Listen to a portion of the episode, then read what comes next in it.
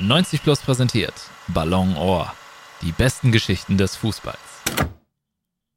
Herzlich willkommen zur neuen Ausgabe von Ballon Ohr, die besten Geschichten des Fußballs, präsentiert von 90 Plus. Und ja, die größte Geschichte des Fußballs, die können wir natürlich auch in dieser Folge nicht außen vor lassen. In den letzten Tagen haben sich die Ereignisse überschlagen, angefangen am Sonntag, späten Abend, als zwölf Vereine bekannt gegeben haben, dass sie sich für die Gründung einer Super League aussprechen. Wir kauen das Ganze durch. Mein Name ist Julius Eid und mein Partner in Crime hier ist wie immer Marc Schwitzky. Hallo Marc. Ich grüße dich, Julius. Hi.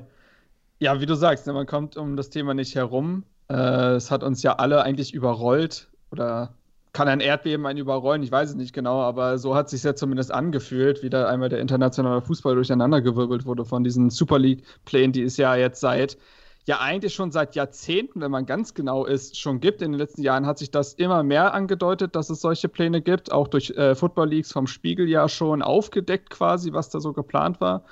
Und auf der Nacht zum Montag wurde dann aus Spaß oder aus Überlegung dann ernst. Genau, da wurde es konkret auf einmal auch in einer Form und Dringlichkeit, die glaube ich die wenigsten bis gar keiner so wirklich erwartet hat. Das hat das Ganze eben auch nochmal deutlich äh, spannender und ja so hochkochen lassen, dass diese Dringlichkeit nicht zu erwarten war. Wir hatten eigentlich am Montag, wie es auch durchgezogen wurde, sollten die Champions League Reformen vorgestellt werden ab 2024 und man habe sich eigentlich auch mit den Top-Clubs geeinigt auf diese Reform, die ja so ein bisschen die Super League vielleicht auch vorher immer als Drohkulisse genutzt haben, um genau solche Änderungen, wie sie jetzt beschlossen wurden, in der Champions League durchzudrücken. Aber das hat anscheinend nicht gereicht. Es war, es ist die Rede von Verrat, wie das alles zustande kam. Das versuchen wir aufzuarbeiten und dann gucken wir natürlich auch, was die Entwicklung der letzten Tage so bedeuten. Das tun wir nicht alleine. Wie immer haben wir zum Schwerpunktthema auch einen Gast hier. Das ist der geschätzte Kollege Manuel Behlert. Hallo Manu. Servus, grüß euch. Damit sind wir vollzählig für diesen Part des Podcasts, für unser Schwerpunktthema, wie gesagt, die Super League. Und ja, ich versuche jetzt einfach mal ein wenig zusammenzuführen, was in den letzten Tagen passiert ist, weil es war wirklich eine unfassbare Menge erst an Informationen und dann natürlich auch an konkreten Entwicklungen. Ich bin sehr froh, dass die letzte Entwicklung dieser Geschichte, glaube ich, kurz vor, oder die wichtigste Entwicklung jetzt erstmal für die nächsten Tage, kurz vor Aufnahmebeginn stattgefunden hat, dass wir da halbwegs auf aktuellem Stand drüber reden können, auch wenn wir erst in ein, zwei Stunden online sind. Aber folgendes ist passiert, wie gesagt, zwölf Vereine angeführt, das äh, denke ich, kann man sagen, von Manchester United, von Real Madrid in Person von Florentino Perez, dem Präsidenten, der auch den Vorsitz einer Super League übernehmen sollte, von Juventus Turin, Andrea Agnelli, eigentlich ja Vorsitzender der ECA, der Clubvereinigung gewesen, die sich mit, den mit der UEFA in den Verhandlungen auf die Reform geeinigt hatte und dann am Samstag schon nicht mehr erreichbar war für ihn, weil er in einem Funkloch ausgerutscht ist. Also da ging es los, da waren zwölf Vereine beteiligt, alleine die Top 6 aus England auf jeden Fall. Und da wurde gesagt, wir wollen eine Super League gründen, es gibt Pläne zur Finanzierung. JP Morgan, die US-amerikanische Bank, wird bis zu 4 Milliarden beisteuern, 3,5 Milliarden. Davon soll ja viel an die Gründungsmitglieder verteilt werden. Damit könnte man natürlich auch Schäden durch die Corona-Pandemie schon ausgleichen. Vielleicht auch das eine, ja, ein Umstand, der die Clubs dazu gebracht hat, jetzt so zu reagieren. Und danach folgte ja eigentlich nur noch Empörung von allen Seiten. Die UEFA, die FIFA haben sich klar geäußert, das verurteilt, direkt mit Konsequenzen gedroht. Fans überall waren natürlich wahnsinnig unglücklich, sei es jetzt bei Liverpool, wo man direkt beschlossen hat, die Fahnen aus The Cop zu entfernen, die Unterstützung des Vereins damit bildlich und metaphorisch einzustellen, komplett oder sei es bei Chelsea, wo sich dann gestern Abend noch Fans vom Stadion versammelt haben, um zu protestieren. Also da gab es Fanproteste, Spieler haben sich geäußert, Ander Herrera von PSG zum Beispiel hat gesagt, das ist nicht mehr sein Fußball. Prominente haben sich dazu geäußert. Ähm, Gary Neville als äh, ja, Experte von Sky England hat ganz klare Worte gefunden. Dann haben sich auch die nationalen Ligen geäußert, das verurteilt, gesagt, man könne die Vereine auch ausschließen. Andere Vereine, die nicht eingeplant waren, haben sich geäußert, ist klar verurteilt. Sei es jetzt zum Beispiel, ich nehme immer nur ein Beispiel raus, Borussia Mönchengladbach, die gesagt haben, wir werden am Ende dafür kämpfen, dass diese Vereine an weder nationalen noch internationalen Wettbewerben teilnehmen dürfen, wenn es so kommt. Und ja, es gab riesige Empörung. Dann hat sich das Ganze tatsächlich so entwickelt und das finde ich immer noch bemerkenswert. Warum können wir dann gleich durchsprechen, dass diese Empörung und dieser Aufschrei anscheinend doch irgendwie was bewirkt hat und schon gestern Abend haben nach und nach alle sechs englischen Clubs, Clubs ihre Zusage zur Teilnahme wieder zurückgezogen, damit de facto nur sechs Vereine, spanische und italienische, übrig gelassen und heute über den Tag hat sich das dann immer mehr rauskristallisiert, bis Andrea Agnelli stellvertretend als äh, ja, einer vom Rest, der noch beteiligt war an den Super League-Plänen, gesagt hat, so wird, werden wir nicht weitermachen können, wenn diese Vereine raus sind, dann ist das Projekt quasi schon gescheitert. Es war ein, eine spektakuläre Verkündung, äh, spektakuläre zwei Tage mit sehr, sehr viel Wut auf allen Seiten, mit, äh, ja, auch interessanten Einblicken in Mechanismen, wie Fußball heutzutage funktioniert und am Ende ein riesiges Strohfeuer, würde ich sagen, denn das Ganze, wie gesagt, jetzt schon wieder Mittwoch 12 Uhr ad acta gelegt, stand jetzt. Und äh, ich hoffe, damit habe ich so ungefähr die Ausgangslage dargelegt. Und dann äh, würde ich mal sagen, können wir gerne mit Manu anfangen. Habe ich was vergessen oder was ist da für dich der wichtigste Aspekt in der Geschichte? Nee, glaube, vergessen hast du nichts. Ähm, denke, der wichtigste Aspekt ist, dass es ähm, alles so ein bisschen hinter dem Rücken stattgefunden hat. Also, dass es die Pläne gibt, ähm, das wurde ja schon häufiger berichtet.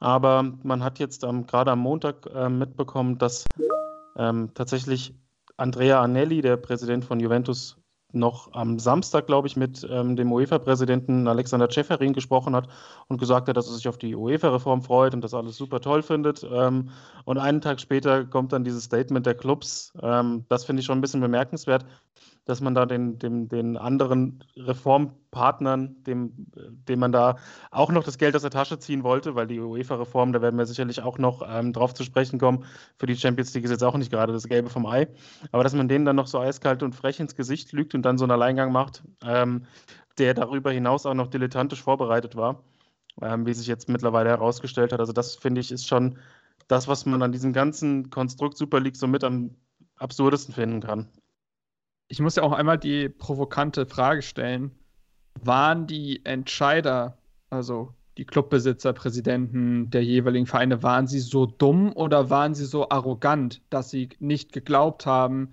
dass es solche Konsequenzen geben könnte, dass die Fans auf die Barrikaden gehen? Das war klar, aber mittlerweile sind wir ehrlich, wird der Fußball eben meistens nicht mehr für die Grundbasis der jeweiligen Vereine gespielt, sondern für einen größeren Markt. Das heißt, das äh, wäre vielleicht sogar irgendwie zu verkraften gewesen für diese Vereine, so zynisch das auch klingen mag. Das andere ist ja aber, dass eben Ligaverbände und die UEFA und die FIFA gebündelt da Konsequenzen angesagt haben, wie ihr werdet an den nationalen Wettbewerben nicht mehr teilnehmen, eure Spieler werden an Europa- und Weltmeisterschaften nicht mehr teilnehmen. Die FA hatte den englischen Vereinen schon angedroht, dass sie nicht mal mehr Spieler aus dem Ausland verpflichten dürften, weil dann eine Arbeitserlaubnis nicht mehr erteilt werden würde. Das hatten sie im Zuge eines Telefonats mit der äh, Regierung auch besprochen. Da hat sie die Unterstützung von Boris Johnson bekommen.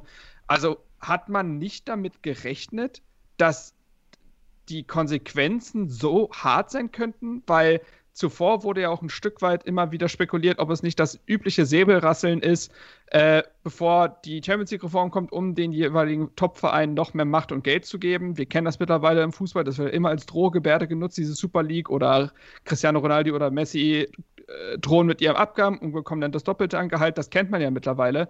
Jetzt rollen ja aber erste Köpfe, das heißt, die wollten das ja wahrscheinlich wirklich durchziehen. Was ist da eure Einschätzung? Ich bin da noch ich, unschlüssig. Ich denke, dass da schon so eine gewisse dümmliche Naivität dabei war.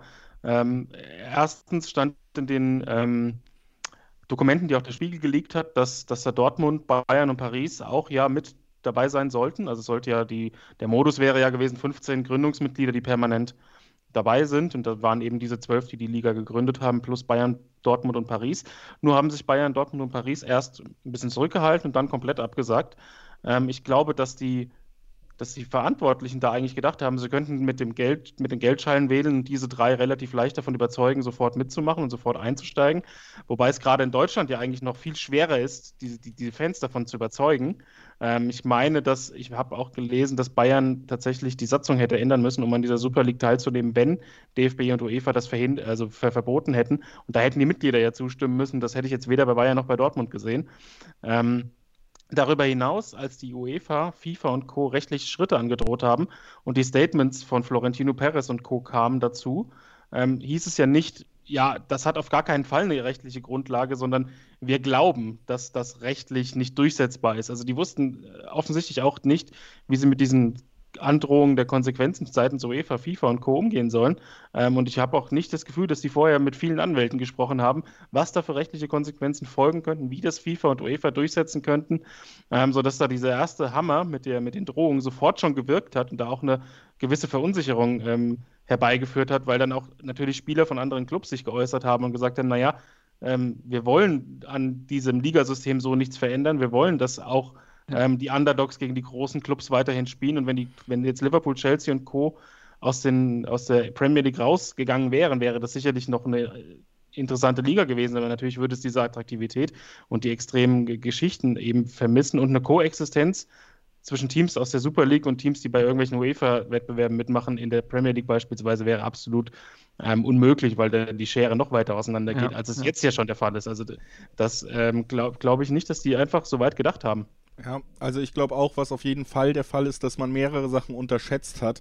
Und das finde ich bei so einer Geschichte generell ja absurd, wenn man überlegt, wie viel Geld auch hinter diesem Projekt steckt. Wir haben ja gesagt, 4, 3,5 Milliarden sind da alleine schon von JP Morgan eingeplant gewesen. Das ist ein Milliardengeschäft und dass man da nicht alle Möglichkeiten, alle Konsequenzen mal durchgespielt hat und auf alles vorbereitet ist, bevor man so einen Schritt geht, das ist schon wirklich dilettantisch und dass man da nicht darauf vorbereitet war, das wird unterstrichen, da bin ich auch bei Manu, eben dadurch, dass jetzt auch schon Köpfe rollen. Also, dass die Verantwortlichen, die sich daran beteiligt haben, ja teilweise, wie jetzt Woodward schon ihren Rücktritt bekannt gegeben haben, Perez bei Real wahnsinnig unter Druck, Agnelli, weiß ich nicht, wie der jemals als Präsident seinen Verein noch vertreten soll, nach den Worten, die auch Zeferin in seine Richtung gewählt hat. Also, wenn Juventus wieder auf UEFA-Ebene teilnehmen will, dann kann sie es eigentlich nicht mit dieser Person an der Spitze. Da muss ja auch eine Veränderung erfolgen. Und ich denke, da, das sind ja einfach, das ist schon Ausdruck dessen, dass man das so nicht erwartet hat, weil sicherlich hat man irgendwie vielleicht noch im Hinterkopf, wir können immer noch zurück, vielleicht bietet die UEFA noch mehr Geld, aber dass dann auch persönlich die Köpfe rollen von den Leuten, die damit beteiligt waren, das war sicherlich nicht eingeplant. Das als ersten Punkt, der das so ein bisschen belegt. was ich glaube, was man eben auch unterschätzt hat, ist, und das ist ein ganz wichtiger Punkt, den man nicht unterschätzen sollte, ist erstens eben der Druck, der auf die englischen Vereine aufgebaut wurde, alleine dadurch, dass Boris Johnson sich direkt geäußert hat und dass er wirklich auch gesagt hat, rechtlich, aus staatlicher Sicht, wir werden das Kartellrecht prüfen, ich setze ein Politi eine Politikkollegin direkt auf das Thema an, eventuell müssen wir die kompletten Vereinsstrukturen in England rechtlich überdenken. Das war seine Reaktion. Ich glaube, erstens, damit hat man in der Etage von sehr, sehr gut verdienenden Investoren, Milliardären aus Amerika nicht gerechnet, dass einem die Politik da so schnell so in den Rücken fällt. Also, dass im Endeffekt vielleicht auch der öffentliche Aufschrei, da kommen wir zu den Fans, Kulturgut, Volkssport in England mehr als irgendwo anders, dass der Präsident, der natürlich auch Populist, äh, der Premierminister, der auch Populist ist, das aufgreift und eben so harte Maßnahmen auch aus Politik ankündigt. Ich glaube, damit hat man erstens nicht kom komplett gerechnet und zweitens mit der Reaktion der Spieler. Wir hatten ja auch schon bevor, ähm, also erstmal Spieler aus anderen Vereinen, aber James Milner zum Beispiel am Montag hat direkt nach dem Liverpool-Spiel gesagt, da war Liverpool noch voll in den Planungen beteiligt, hat er noch nicht zurückgezogen. I don't like it and I don't hope it happens. Also sich ganz klar dagegen ausgesprochen. Henderson hat schon während des Dienstages soll er ein Treffen mit allen Premier League-Kapitänen für Mittwoch organisiert haben, ist natürlich jetzt passé, weil äh, schon so viel wieder passiert ist. Haben auch noch selber ein Statement rausgebracht, koordiniert als Spieler von Liverpool, dass sie gegen die Idee stehen. Ich glaube, da hat man auch so ein bisschen ja den Einfluss der eigenen Angestellten und der Spieler generell unterschätzt. Da hat man sich, glaube ich, gedacht, die sind da einfach Teil dieses Wirtschaftsbetriebes. Die werden das alles mitgehen. Und ja, auch Guardiola, auch Klopp hat ja schon, die waren alle komplett überfordert, unzufrieden und man hat sie auch nicht in die Entscheidung eingebunden. Das ist ja auch ein ganz wichtiger ja. Punkt. Da können wir vielleicht zurück zu Marx Punkt, zum zweiten Punkt kommen, nämlich Arroganz. Also, dass man diese Entscheidung ohne zu verstehen, was für Menschen auch in der Öffentlichkeit stehen und das Bild des Vereins und des Produktes vertreten, ohne diese Leute einzubinden, dass man diese Entscheidung nicht nur trifft, sondern auch veröffentlicht, ohne sie wirklich zu informieren. Das ist natürlich im höchsten Maße arrogant und da kommt Dummheit und Arroganz wirklich auf, würde ich sagen, einem ähnlichen Level zusammen in der gesamten Situation. Ja, und das ähm, zeigt ja aber auch, dass es hier eben nicht es geht, es ging hier nie um die Fans, logisch, darum geht es schon lange nicht mehr. Es geht hier aber auch nicht um die Spieler und es geht auch nicht um die Trainer. Das zeigt ja, dass sie so spät eingebunden wurden ähm, und da ja auch gar keinen Einfluss drauf hatten in dem Sinne, ähm, also in den ursprünglichen Entscheidungsprozess. Und am Ende des Tages, am Ende des Tages hat man schon das Gefühl, so Gier frisst Hirn, beziehungsweise ja nicht nur Gier, sondern auch teilweise fast schon, wie sage ich das, Notstand. Also ich glaube, Max Eberl hatte es gesagt, dass diese Super League nicht die Liga der Reichen wäre, sondern die Liga der Verschuldeten. Ähm, und das stimmt ja in gewissen Teilen. Also hätte ein FC Bayern da teilgenommen, brauchen wir nicht drüber reden. Dem FC Bayern geht es wirtschaftlich sehr gut. Aber reden wir über Real Madrid, reden wir über den FC Barcelona, Vereine, die hunderte von Millionen Schulden haben. Der FC Barcelona ist so hoch verschuldet, dass er teilweise trans laufende Transferschulden hinterhergelaufen ist und die nicht bezahlen konnte. Ähm, das sind ja das sind ja atemberaubend beschissene Verhältnisse, um es mal ganz deutlich zu sagen, wirtschaftlich für solch große Vereine. Ähm, und dass die dann vielleicht diese Chance sehen, die haben natürlich auch schon hunderte Millionen in dieser Corona-Zeit verloren. Das hat diesen Denkprozess der Super League, denke ich mal, nochmal ähm, beschleunigt. Aber die haben wahrscheinlich einfach gedacht, das ist so der einzige Ausweg. Ähm, Perez hatte meinte irgendwie, ja, die Champions League-Reform und so weiter, das hilft uns irgendwie 2024. 2024 sind wir tot ich weiß nicht, ob man so weit gehen muss und ich weiß, dass Perez in den letzten Tagen einige streitbare Aussagen getätigt hat. Siehe, wir kürzen das Spiel mal runter auf 40 bis äh, 60 Minuten. Ähm, zeigt ja aber nochmal, dass diese Vereine in den letzten Jahren, Jahrzehnten so schlimm gewirtschaftet haben und so in diesen Turbokapitalismus reingeraten sind, dass die vielleicht sogar keinen Ausweg gesehen haben, was keine Entschuldigung ist, aber was nochmal zeigt, wie pervers diese Geldverhältnisse geworden sind in diesem Geschäft.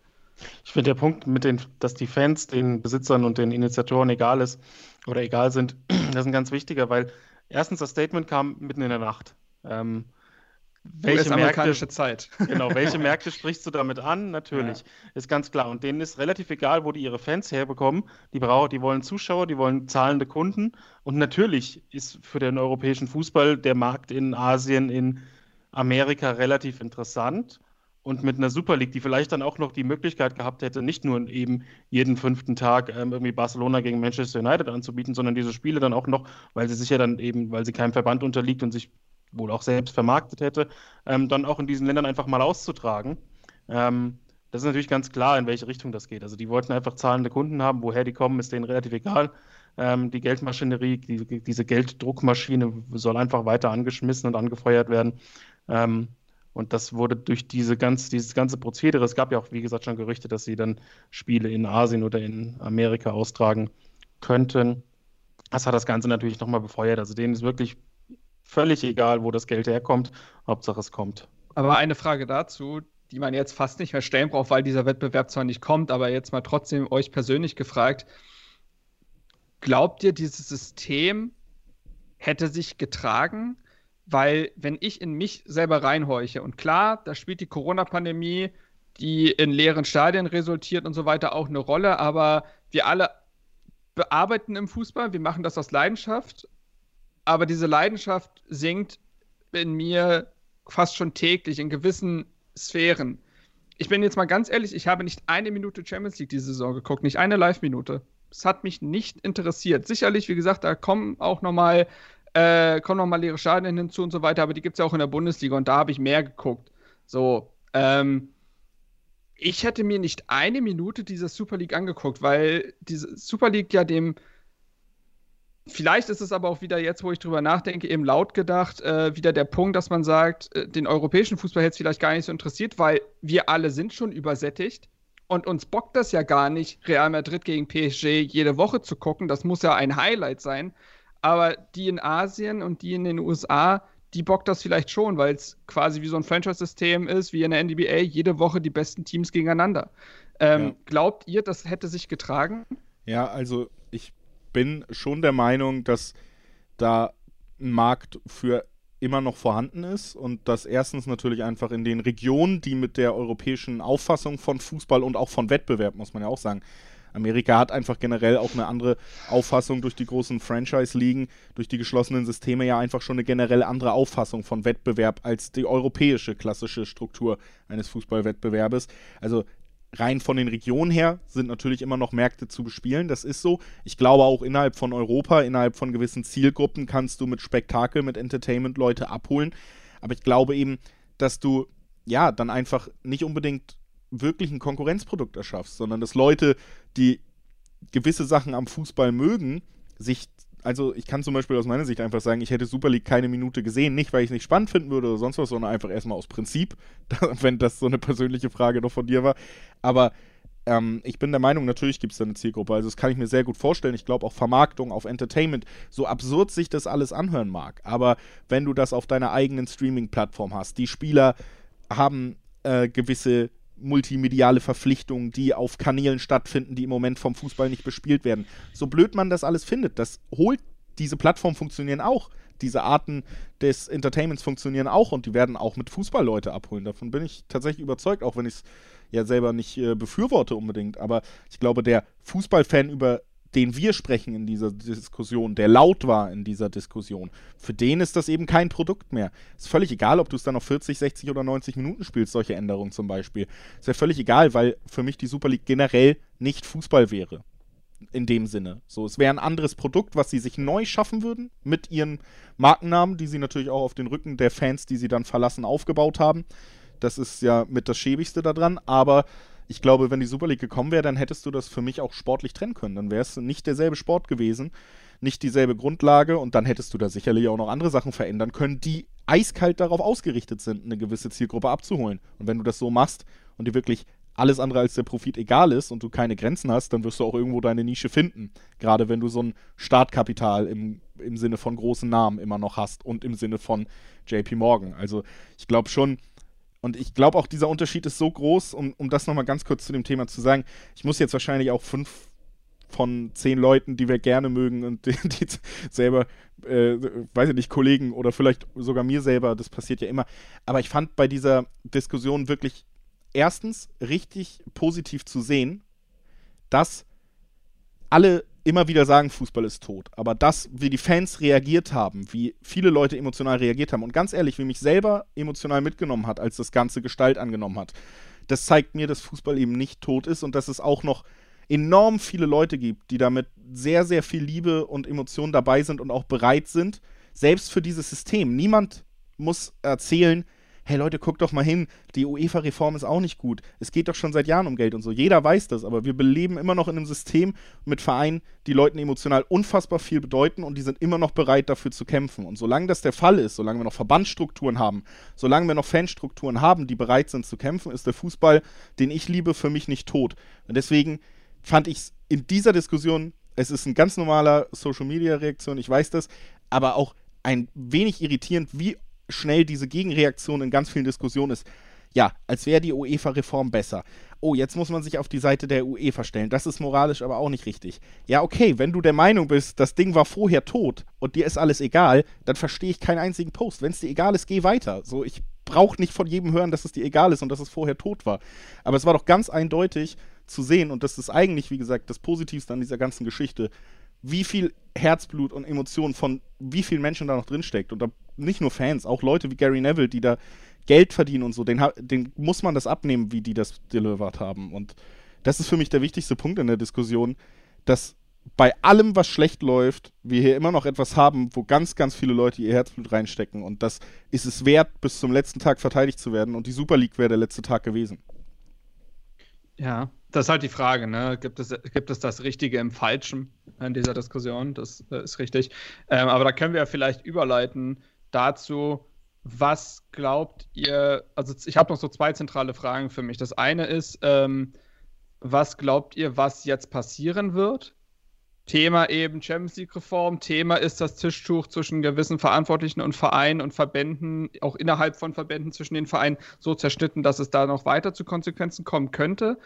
Ähm, weil eigentlich war das ein so massiver Fehler und ein so eine so massive Dreistigkeit, dass es ja eigentlich noch darüber hinaus Konsequenzen geben müsste, dass als das, ja, es passiert halt nicht. Ähm, so, also es kann ja nicht einfach Stand Null sein und drei Leute gehen und dann war es das. Und die zweite Sache wäre für mich noch, ähm, wer sind für euch jetzt so ein Stück weit die Gewinner und Verlierer dieser ganzen Sache?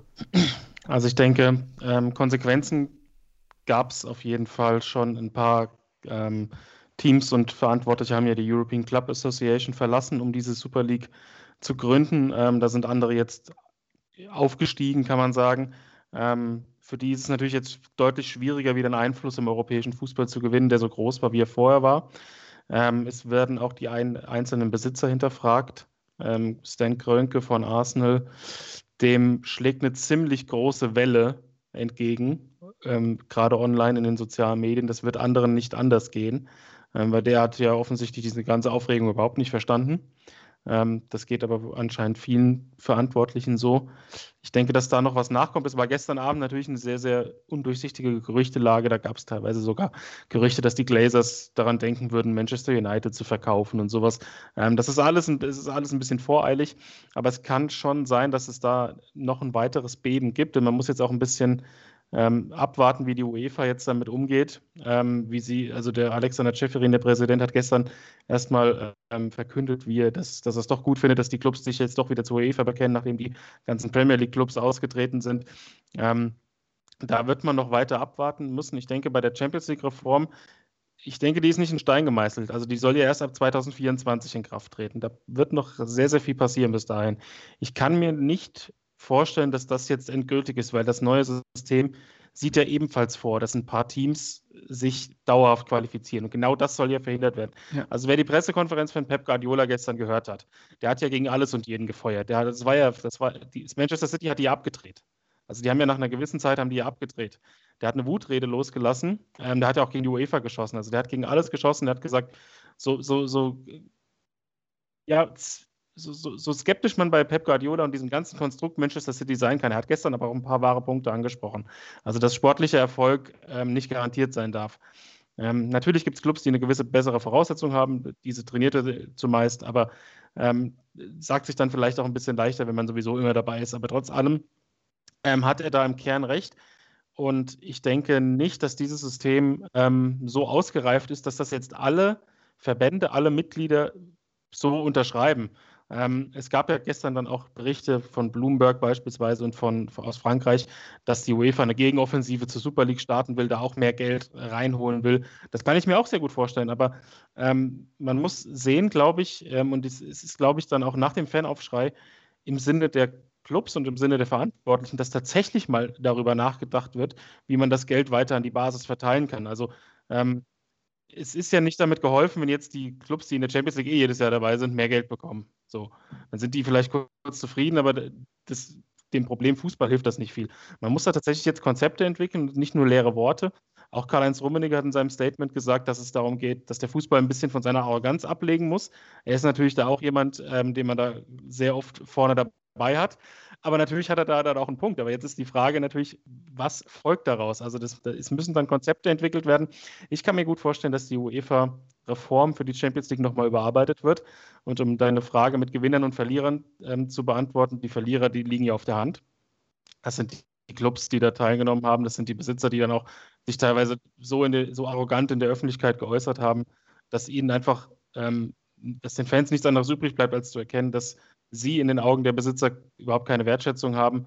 Ähm, und die Gewinner, ja, das sind die, die sich am Anfang rausgehalten haben. Das ist Paris Saint-Germain, die natürlich auch ein Eigeninteresse haben, ne, Be-in Sports, gute Verbindung zu UEFA, Exklusivverträge, äh, was die TV-Rechte angeht und natürlich die deutschen Clubs, weil Bayern und Dortmund sollten damit spielen, aber ähm, erst kamen Halbjahresstatements, die bei Dortmund aufgrund der ähm, Geschäftsform sogar, ja, hat der Kicker gestern berichtet, und das ist auch logisch, die diese halbgaren Statements, die sind ein bisschen logisch, die sind nachvollziehbar, aber intern gab es da ja auch den Beschluss, keinesfalls so einem Konstrukt beizutreten und natürlich auch Bayern. Ähm, Rummenigge hat jetzt in der ECA, wo er eigentlich gar, kein, gar keine große Rolle mehr spielen wollte, jetzt natürlich einen Posten bekommen.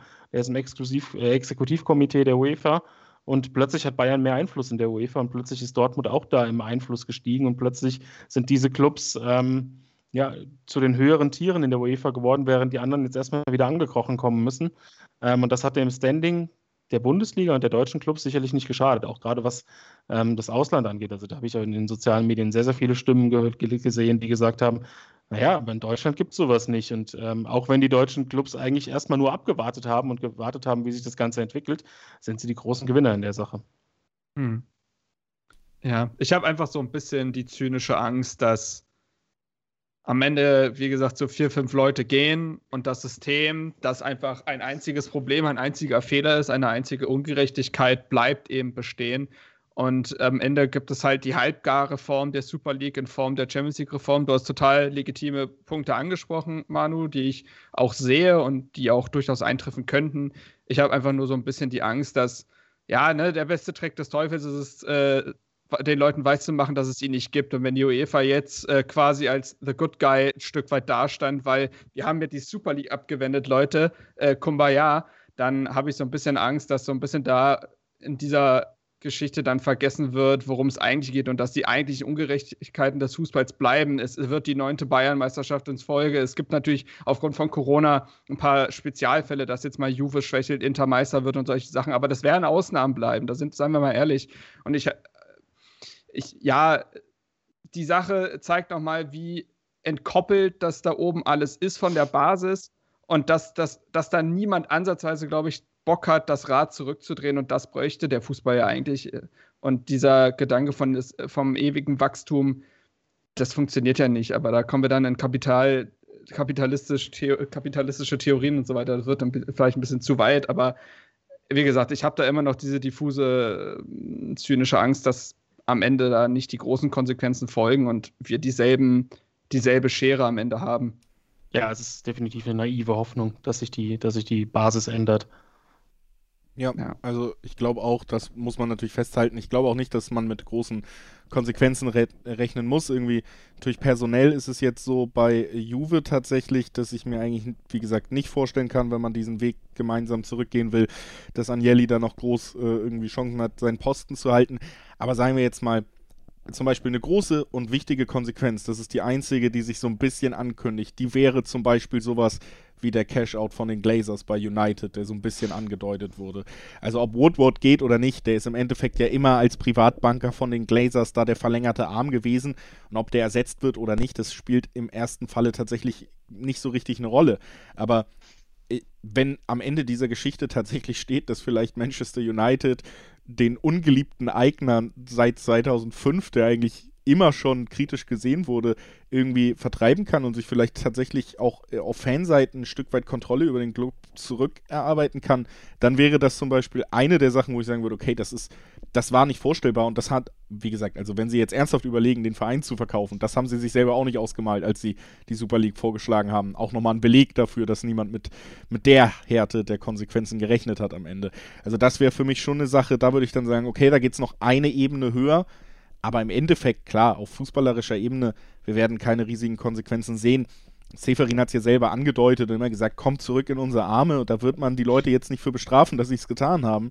Im Endeffekt werden auch diese Vereine weiter die Vereine sein, die von den neuen Regeln weiter profitieren, die in der Liga die größten Namen sind. Also auch die Premier League hat ja nie gesagt, wir wollen die jetzt direkt rausschmeißen. Die wissen ja auch, wenn wir die Premier League am Leben halten, sie nicht in die Super League geben, dann brauchen wir diese Namen, damit es überhaupt finanziell gut für uns weiterlaufen kann.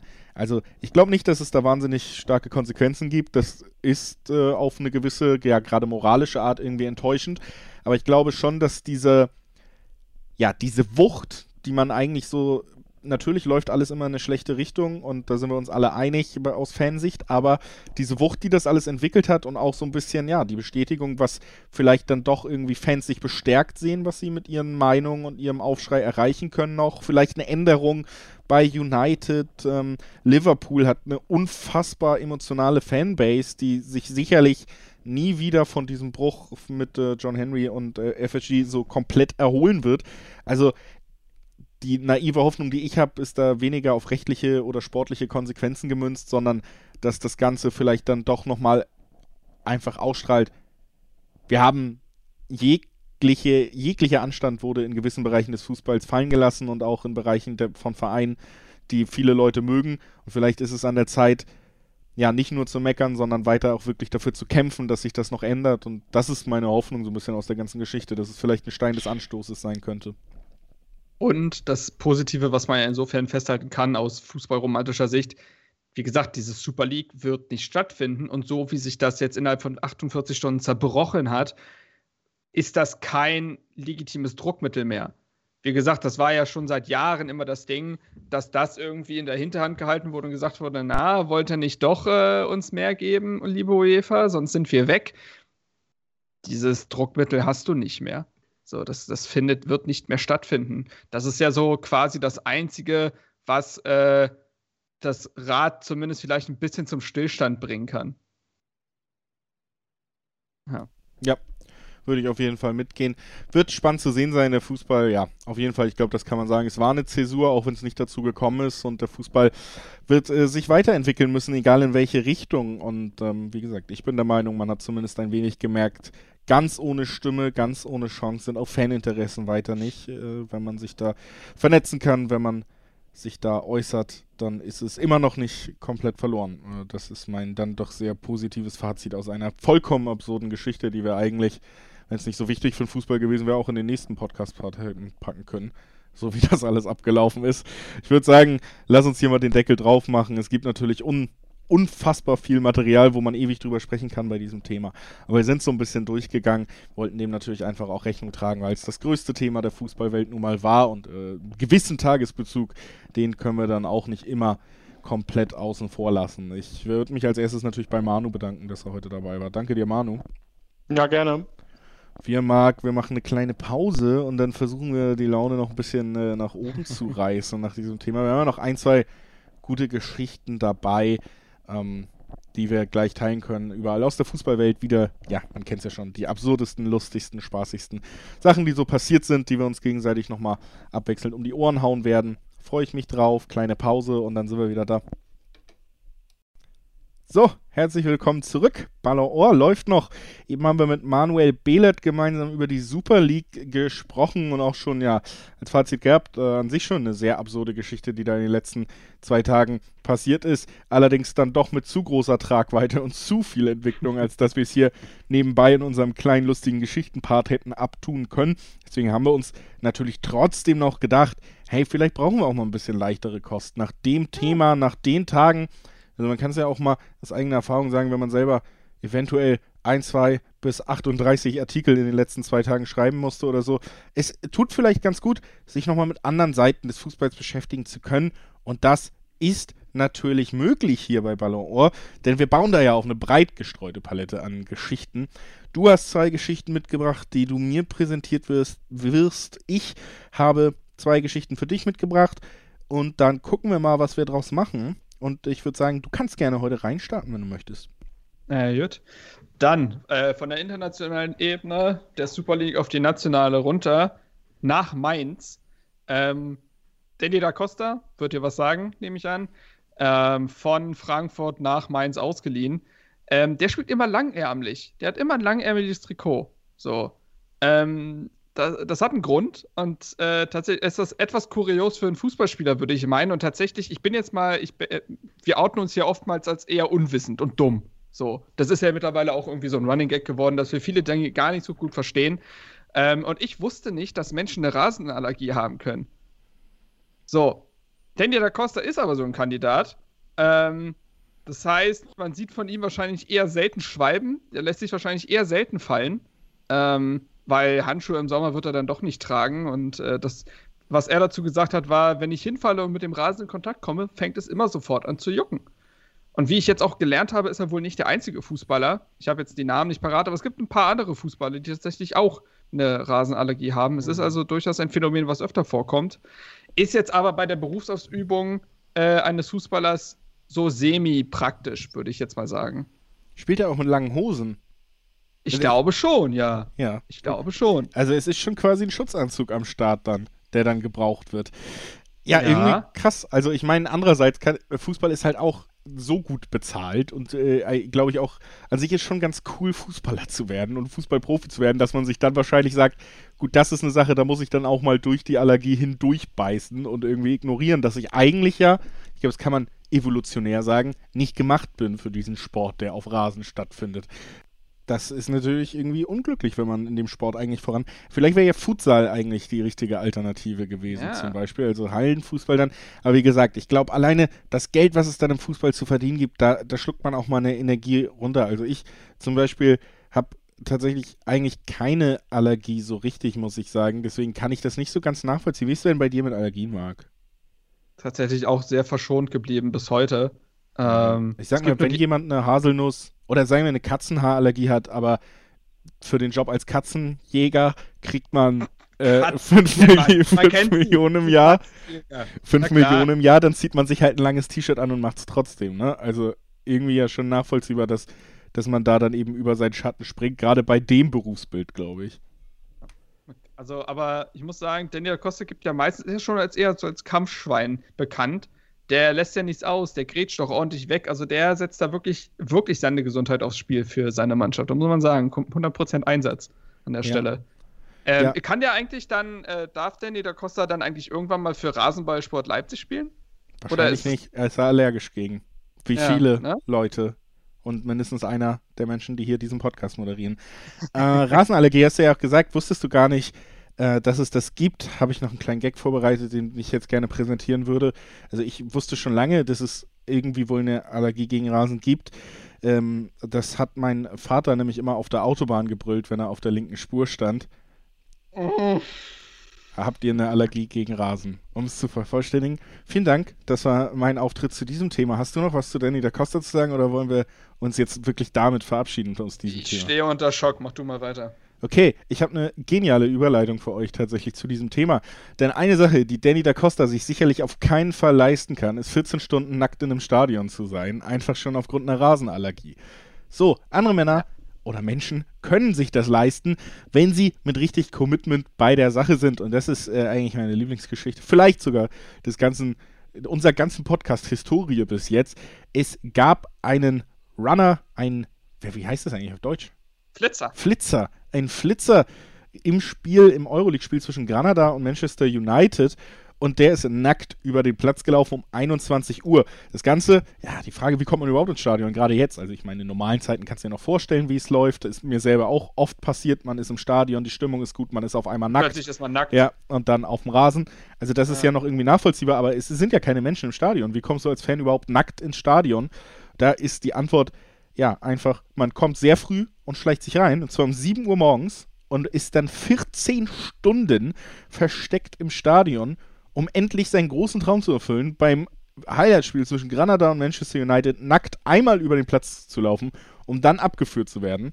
Also, es ist wirklich einfach die.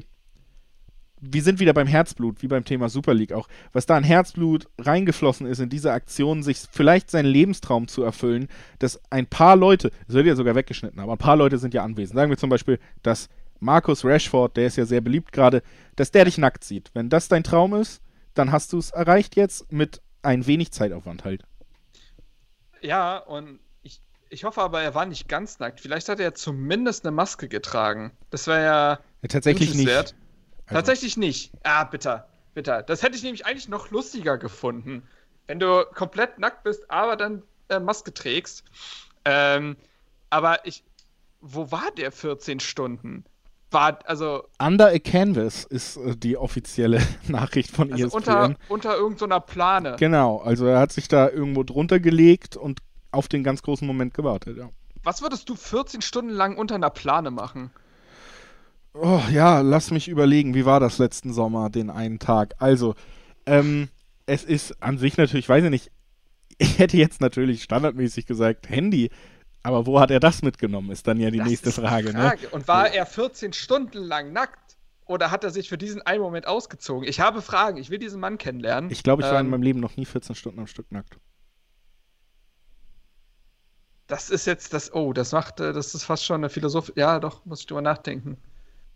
Als Baby, Ja, das kann vielleicht sein. Ähm, aber 14 Stunden auch nicht, ne? Nee. Der Mann, wird, äh, der Mann wird etwas gemacht haben, was noch nicht so viele Menschen gemacht haben, außer sie äh, sind Nudisten. Ja, selbst wenn man sagt, man schläft nackt oder so, wozu ich mich jetzt äh, persönlich über mich natürlich nicht äußern möchte in diesem Podcast. Ähm, aber wer die Adresse braucht, soll schreiben. Auf jeden Fall, äh, äh, auf jeden Fall, man schläft ja keine 14 Stunden, zumindest ich äh, habe, glaube ich, das, dieses Glück war mir auch noch nie ver vergönnt. Also tatsächlich interessante Frage. Schreibt's doch in die Kommentare, liebe Leute. Reagiert doch mal. Wie lange seid ihr nackt am Tag? Das würde uns interessieren. Meldet euch äh, gerne auch privat gut. bei Marc mit Äh, Fotos. neuer, neue Rubrik quasi dann die Random-Frage der Woche oder alle zwei Wochen dann. Wie lange wart ihr am Stück schon mal nackt? Ja. So, maximal.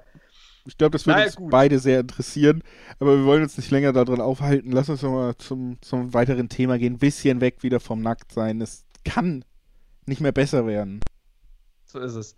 Ähm, und zwar, es ist so, wir kommen, der Mann hat leider keine Maske getragen. Ich weiß nicht, wie es bei Luis Adriano war. Ähm, den kennt man noch. Äh, Schachtja Donetsk, äh, dann später noch AC Mailand.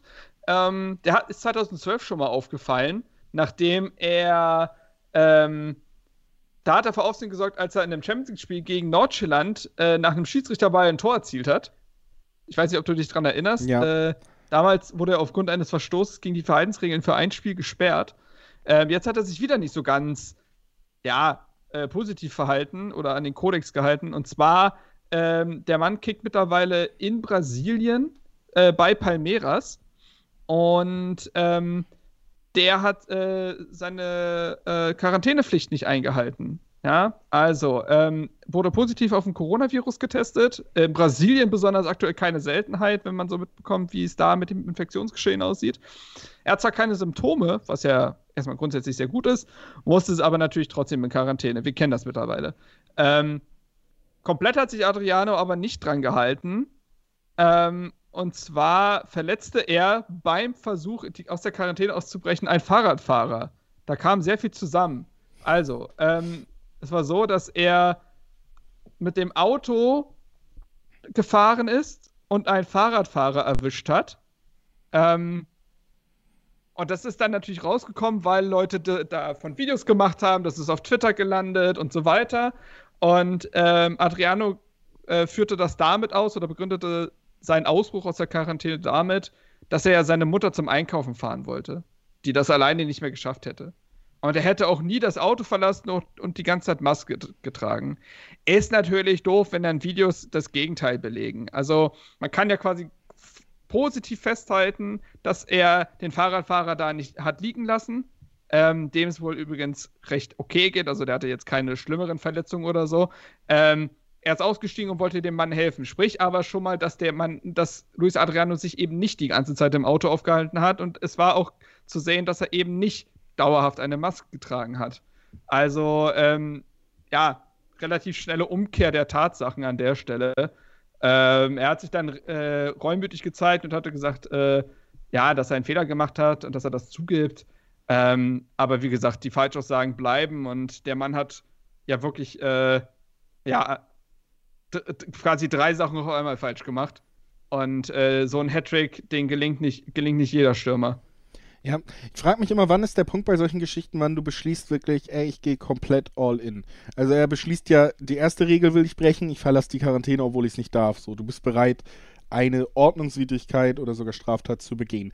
Dann äh, fährst ein Fahrradfahrer um, also hast eigentlich schon den nächsten Schritt im Ja. Criminal Record erledigt. Und dann ist ja so die Frage, gut, also dann hörst du dann auf, dann hast zwei Sachen gemacht, die du nicht machen durftest. Dazu warst du beide Male irgendwie bereit und dann ist vorbei und dann sagst du, sorry Leute, sollte nicht mehr passieren. Ich meine, der nächste Schritt wäre ja eigentlich gewesen, wenn du jetzt sagst, ey, ich war von Anfang an bereit, hier Regeln zu brechen, ich gehe all in, dann vielleicht alle Zeugen verschwinden zu lassen noch im Anschluss an. Und dann wird das immer so eine richtig bescheuerte Geschichte, wo der irgendwann von Interpol gejagt wird, obwohl Ja. er einfach. Ja. Ja, also die Frage so war, also er hat ja dann beschlossen, nachdem er den Fahrradfahrer, an, da muss er ja auch gewusst haben, ich werde auffliegen Mhm. Und das ist dann jetzt so. Aber er hätte ja theoretisch auch sagen können, ich bin eh irregulär unterwegs, ich gehe den irregulären Weg auch zu Ende. Ich lasse hier Zeugen noch verschwinden, ich äh, sorge dafür, dass vielleicht irgendwie beim Bürgermeister äh, was im Kofferraum gefunden wird, was die Nachrichten beherrscht oder so. Da bin ich auch fein. Also er hätte ja noch, er hätte ja noch ein paar Schritte weitergehen können so. Und ich frage mich immer, Nicht jeder, nicht jeder hat so viel kriminelle Energie wie du, Julius. Also, äh, einfach die Frage, so wann, wann ist dieser Punkt erreicht? Wir haben jetzt zumindest einmal äh, live ausgetestet bekommen, noch nicht, wenn man aus der Quarantäne ausbricht und einen Fahrradfahrer anfährt. Dann ist dieser Punkt anscheinend noch nicht erreicht. Aber ich glaube, es gibt diesen Punkt irgendwo. Also wenn du irgendwie ganz viele unglückliche Entscheidungen triffst mhm. und auf einmal bist du der einzige Mensch, der noch lebt am Ende dieser Geschichte. okay, klingt wie ein äh, Klappentext zu einem ganz schlechten Film. Ja, und wer den, äh, wer das Drehbuch kaufen will, der kann sich, wie gesagt, privat gerne auch bei mir melden. Twitter gerne einfach äh, slidet in die DMs und dann äh, ist da vielleicht schon ein komplettes Skript fertig, was genau diese Handlung beinhaltet. Inklusive Autogrammkarte mit einem nackten Julius Eid unterschrieben. Aber innerhalb von zwölf Stunden das komplette Shooting erledigt, damit wir die magische 14-Stunden-Marke nackt sein nicht geknackt haben. Ich habe auch noch eine Geschichte, Marc. Sie basiert lose auf einem Drehbuch, wo wir gerade bei dem Thema sind. Kennst du mhm. Kevin allein zu Hause? Nee, noch nie gehört. Da ist, äh, ist es so, dass Kevin allein zu Hause ist. Und ähm, er wird ja. vergessen von seinen Eltern. Sie fahren in Urlaub, denken sich, ja, good times. Und ähm, ja, vielleicht fragen sich manchmal so ein bisschen, ah, es ist so ruhig und so schön im Moment, ähm, kommen aber nicht auf die Idee, dass es eben daran liegt, dass sie mal ohne ihr Kind unterwegs sind. Kevin bleibt allein zu Hause. Eigentlich ist exakt diese Plotline auch Mats Hummels passiert. Nach dem Spiel in Köln sind die Dortmunder in den Bus gestiegen, sind, haben sich nochmal umgeguckt, sind losgefahren Richtung Heimat. Und niemandem ist aufgefallen, dass Mats Hummels einfach nicht an Bord war. Der wurde einfach in Köln vergessen. Und ich finde das unfassbar lustig. Ich weiß, es ist jetzt an sich nicht die größte Geschichte, weil natürlich auch der Punkt ist, Köln und Dortmund ist jetzt nicht wahnsinnig weit auseinander. Er wird schon nach Hause geschafft haben. Mats Hummels sicherlich auch niemand, der mittellos denn irgendwo zurückgelassen wurde, alles gut. Aber diese Vorstellung auch, dass also Mats Hummels ist ja auch eine exponierte Position dieser Mannschaft, aber diese Vorstellung, dass ganz viele Leute in diesen Bus steigen, sich nochmal angucken, jeder hat seinen Partner da. Du kennst das es ja auch. Das ist halt die Frage wie Klassenreise oder so. Hat jeder seinen Partner, wird ähm, Edin Terzic ja nochmal gerufen haben und niemand ähm, hat sich geäußert und alle denken sich, alles geil, nach Hause. Und dann kommst du an und dann wird Mats Hummels Koffer rausgerollt vom Busfahrer und alle stehen da so vor und denken, ah, der Hummels. so, das finde ich einfach genial. Ich, wie betröppelt dann Mats Hummels da gestanden haben muss. Erstmal Kati angerufen, weißt du, und Schatz, du, du wirst nicht glauben, was passiert ist. Ich bin hier einmal um Block, hier ist niemand mehr. ähm, vor allem, das, aber das habe ich mich nämlich auch gefragt bei der Story, jetzt wo du sie erzählt hast. Ähm, Im Bus hat doch meistens jeder seinen Sitzpartner. Oder hat, oder ist Mats Hummels mittlerweile, äh, hat mittlerweile so einen Status, dass der Mann einen einzelnen Sitzplatz hat. Aber die gibt es auch selten in solchen Teambussen, oder?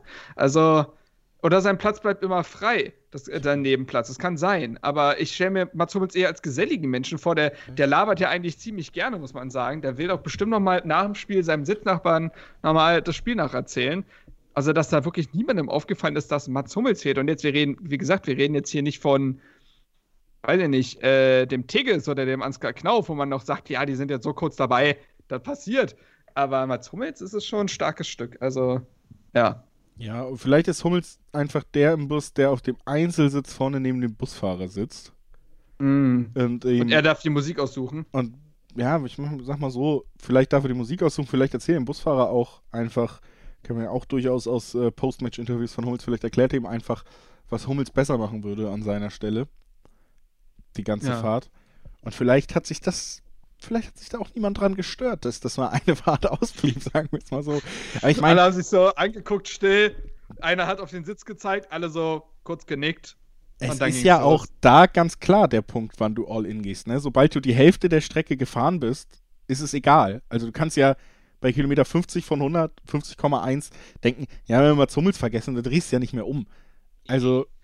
Vor allen Dingen, sagen wir, sind wir mal ehrlich, Köln, Dortmund, es gab jetzt auch schon mal weitere Strecken im deutschen Fußball. Also bin jetzt zwar kein Geografie-Experte, aber das ist jetzt ja nicht, das äh, bewegt sich ja jetzt doch in einem ganz okayen Rahmen. Weißt du was? Äh, wir googeln das mal jetzt live. Ja. Dortmund, Köln. Ja, ähm, ich, könnte. Also ich wohne in Köln, ich bin schon öfter nach Dortmund gefahren. Ich glaube, es sind so mit der Bahn sind so eineinhalb Stunden oder so, aber auch weil du einmal umsteigen musst, ist immer ein bisschen nervig ist. Luftlinie ist es wirklich das noch. Stimmt, das ist nächste Frage. Also erstmal habe ich jetzt geguckt, über die A1 brauchst du äh, Stunde 13. So. Kannst du ja gucken, angenehm. was das Taxi kostet? Ja, das ist nämlich, das ist nämlich die Frage. Das fände ich ja jetzt sehr lustig, wenn Mats Hummels sich dann einfach in die Bahn gesetzt hätte und dann da so saß, so, ja moin, und alle sich gefragt haben, nee, das kann nicht sein, da sitzt nicht Mats Hummels und keiner hat ihn angesprochen. Ähm, da hilft dann vielleicht auch mal eine Maske in dem Fall. Ähm, aber das habe ich mich dann auch jetzt gefragt, wie ist der nach Hause gekommen? Hat ihm Dortmund ein Auto geschickt? Ist er mit dem Uber da lo los oder wie war das? Man ja, weiß es nicht. Man weiß es tatsächlich nicht, aber ich gehe, also das ist ja tatsächlich noch eine Strecke. Ich meine, Taxi, was kostet das? 200, 300, 400 Euro. Das ist ja im Endeffekt das, was man normalerweise als Fußballprofi als Trinkgeld gibt, wenn man einen goldenen Steg auf den Tisch kriegt. Also, ich glaube, äh, irgendwie. irgendwie wird er nach Hause gekommen sein. Wir haben ihn ja auch seitdem schon wieder spielen sehen. Also er ist ja nicht komplett verschollen. Ja, okay. Da können wir Entwarnung geben. Er ist nicht komplett verschollen. Äh, deshalb, ja. Gegen wen hat Dortmund als nächstes gespielt? Vielleicht ist, Dort, äh, ist äh, Hummels auch einfach zur nächsten Destination einfach. Das kann ja auch sein. ja ich meine, vielleicht weiß es auch niemand, er war im Kofferraum und wird, wird jedes Spiel wieder aufgetaut. Weiß man nicht. Also, das ist ja auch alles vorstellbar mittlerweile. Das, also ich sag mal so, auch von den Bewegungsabläufen könnte das bei Ja. Mats Hummels ja durchaus sein, äh, dass da manchmal noch ein bisschen Eis irgendwo in den Venen ist. Aber ich sehe gerade, nach dem Köln-Spiel war Länderspielpause. Der hatte also wirklich genug Zeit, um nach Hause zu kommen. ja, dann also, ist er vielleicht tatsächlich gegangen. Ja. Und Daumen rausgehalten. Ja, vielleicht tatsächlich Kati auch angerufen, gesagt, du, Schatz, ich wurde hier sitzen gelassen und dann hat Kati was gesagt, dann hat er gesagt, aber weißt du was, ich gehe zu Fuß. und äh, ja. Das lassen wir so stehen. könnte das natürlich auch gelaufen sein.